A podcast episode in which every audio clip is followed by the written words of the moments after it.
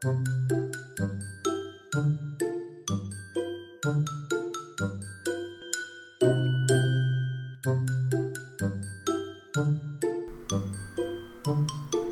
白哥们集合喽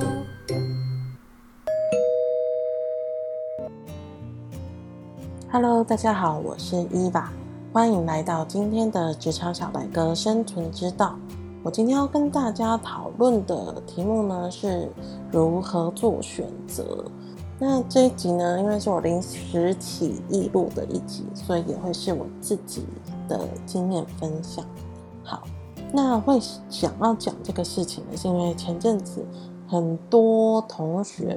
大家可能刚从学校毕业，然后所以就开始去找工作了嘛。那找工作的过程中，有一类人呢，他可能是属于呃，可能找不到工作的这种困扰。那另外一类人的困扰呢，就是他手上有两个以上的 offer，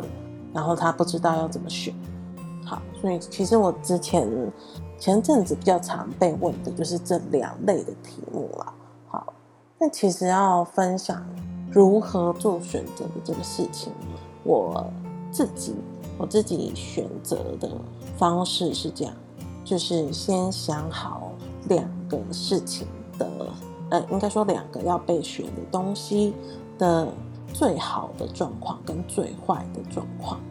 所以有 A 的最好跟最坏，跟 B 的最好跟最坏，所以你就可以去比较 A 跟 B 的最好是哪一个比较好，然后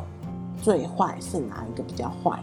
然后当你做好各种。主观客观的判断之后，确定让你重来选一次，你还是会选那个东西的时候，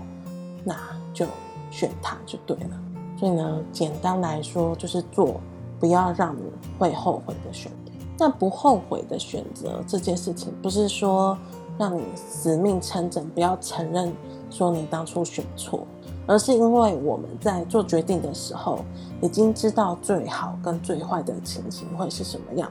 然后自己确定要承担那个最坏的后果，而且就算重来，你还是会再选一次你原本做的那个选择，因为现在没有让你试，可能之后你还是会想要试。如果是像这样子的状况，你就直接去做就对了，因为那个就是现阶段的你。能评估出来的最好的选择，所以说这个又切到另外一件事情，不要用不要被任何人去影响了你做选择的判断，因为做选的做选择的人还有这个人生都是你自己的。简单来讲，你不会希望你之后如果。没没有办法去做到那件事情，或者是后悔当初没做那件事情的时候，是想的是哦，都是因为你，或是都是因为谁，所以我那个时候才不能做这件事情。那对别人或者是对你来说，其实都很不公平嘛。因为最后做决定的人还是你呀，所以不要被任何什么亲情啊，或者爱爱情啊，或者是各种事情绑架你。这毕竟是你自己要走的人生。那说到选择呢，其实大家很常听到的一个观念是，人生是由不断的选择或者是各种的选择叠加而成的道路。你现在不做决定，你永远不知道下一步会是什么角色。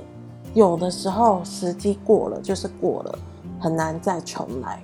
但是有的时候呢？这个时机过了，他之后是有可能可以再回来再试一次的。可是到之后的时机到了，你有没有办法可以保把握住它？这又是另外一件事。像蔡康永说过很多金句，可是让我印象最深，而且一直记着的是下面这一段：五十岁觉得游泳难，放弃游泳；到十八岁遇到一个你喜欢的人约你去游泳。你只好说我不会。那十八岁的时候，你觉得英文难，放弃了英文。二十八岁出现一个很棒，但是要会英文的工作，你只好说我不会。会让我印象这么深刻的原因，是因为英文的这句我身边看过太多资质非常好的人，整天在那边抱怨台湾轨道薪资低，然后管老板，然后问他为什么不出国工作，他就说啊，我英文不行了，然后他继续每天骂老板。其实我对这种人蛮不以为然的，因为我觉得说，你如果不喜欢现状，你就去改变现状啊，不不管是你要去学英文，或者是。你就换一家工作，那你又不换，然后整天在那边充满负能量，然后一一直在抱怨，那个对你的人生，甚至对其他你的朋友的人生是没有帮助的。所以因为这样子啊，我自己其实也慢慢的减少抱怨这件事，因为抱怨是没有意义的，而且还多让人有了你的把柄。有那个时间抱怨，你还不如想办法去解决现况。